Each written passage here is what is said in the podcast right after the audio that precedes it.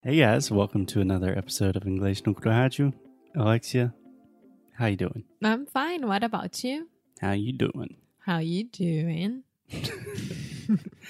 I am tired, my leg hurts, but I'm good. I can't complain. That's good. Except about my leg. I can complain about my leg because it hurts.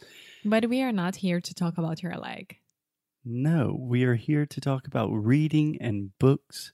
So, in the last episode of English no Rádio, Alexia presented this very interesting list about how to read more, and I wanted to talk about it.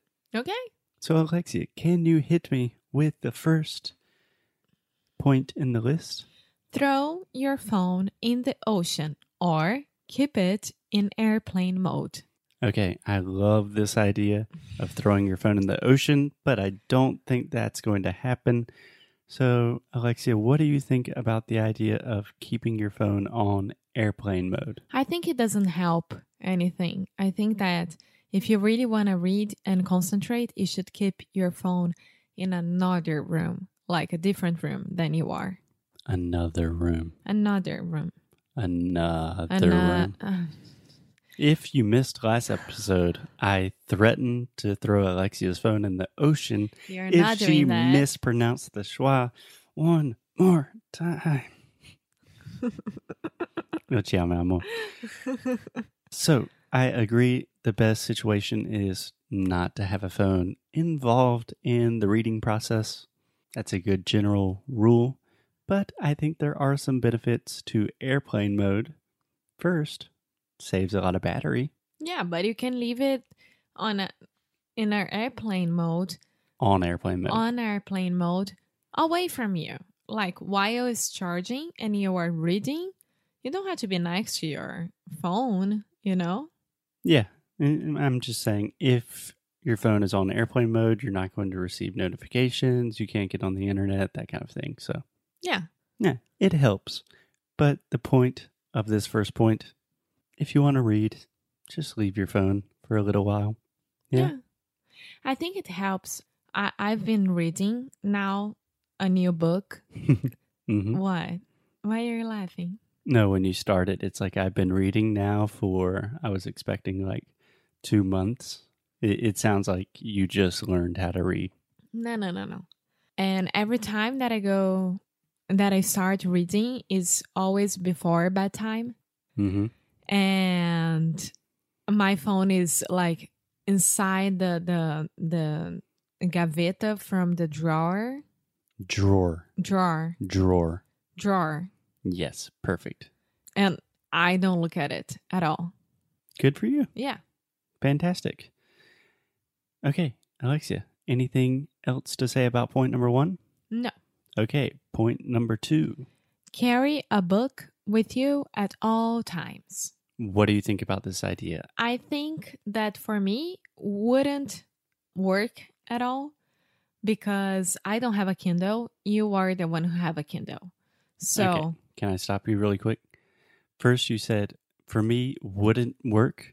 In this situation, you need to say, for me, it wouldn't work, or this would not work for me.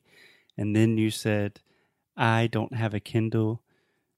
You, you are the one who have a kindle yeah exactly. You are the one that has a Kindle. okay because you are speaking to the one. So it's not you have a Kindle, Oh, yeah. right?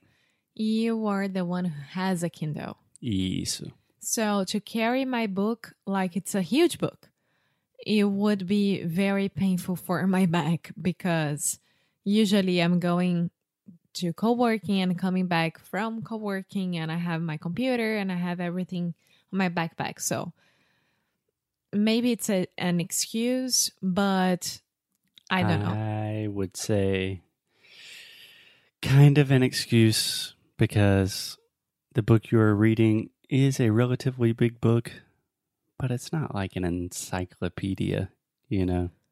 No, but when you think about it, like I like to read at my safe place. I like to read at home. I like to read and and a specific time of a day. I don't like to read here at the co working, for example, with everyone and it's really loud. I don't know. I think this is what the person who created this list was trying to recommend that if you always carry a book, You'll find. you'll have a lot more time, more spaces.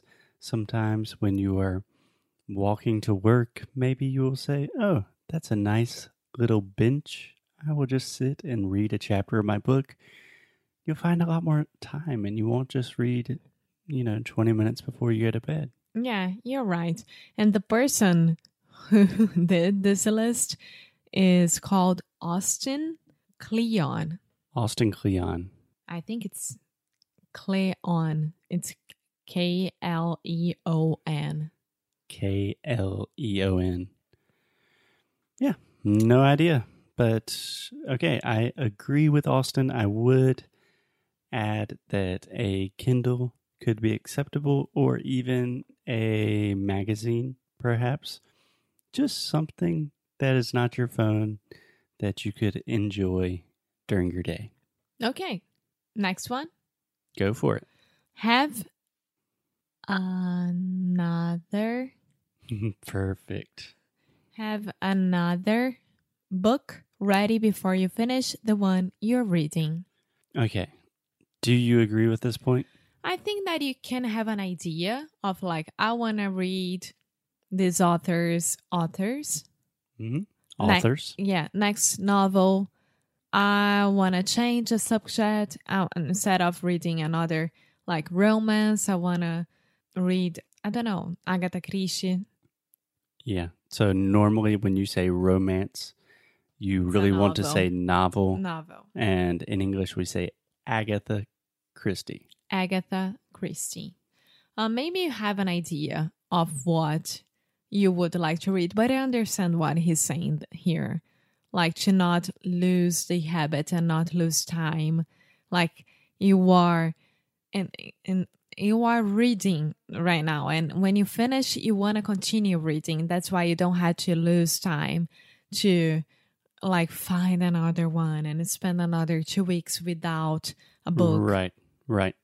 So I would say two things. First, you would say waste time. You don't have to waste time looking for another book. Okay. Uh? You said you don't have to lose time. Ah, yeah, yeah, yeah. Waste time. Yeah. Yeah. So I hear the point. I understand it. But for me personally, I don't think it's the best recommendation because I lose focus very easily. And I know that if I'm reading a book and it's taking me some time, and maybe there's a chapter that's kind of boring, but the book's really good, if I have another book, I'm just going to start reading the other book and forget the first book. And then I'll keep doing that and I never finish a book. Maybe. Or it could be a motivation situation. Like, okay, I have another book to read already. So let me focus here and finish with this so I can start the next one. Yeah. But imagine I'm really thinking about a lot of our students and the way we structure our English courses. This is why we don't give all of the English information at one time. Imagine if you you're studying English grammar, right? Mm-hmm. and you buy an English grammar book, do you need another English grammar book or another topic about English just to have when you finish that? I think it just gives you too much information at once, honestly. I think information overload is a huge problem. So for me personally, I would prefer to keep it simple. Okie dokie. Okay. Next, point. one. Okay. If you aren't enjoying a book or learning from it, stop reading it immediately. Go ahead, Foster. Mm, Alexia, I would like to hear your opinion first. I think that nowadays you have a lot of resources to. Is that correct? hmm Okay. Resources? Resources to like read about the book that you are interested in and to understand and go to a bookstore and read a little bit before you buying it. Yeah. So you know what you're doing more or less. you know what you're getting into. Yeah. But imagine if you buy a book from, I don't know, the internet and just because someone said to you that it was good, and you wanted to buy it. And if you're not enjoying it at all, why wasting time with that? Just donate it or resell it or do something better or give it as a Christmas gift for someone. Oh yeah, give the shitty book that you hated to one of your loved ones. Great idea. well, maybe you have a amigo culto that it's not a loved one at all, so pass No, it away. I do that with books that I like but I already finished. Sometimes I give them as gifts. Yeah. So to be honest, Alexia, the real question for me here is how much time do you have to spend with the book before you can make the decision to stop reading? Do you have an, an approximate number of pages or a number of days or hours? It depends on the size of the book. There is no like number of pages. I have to Okay, let's say hours.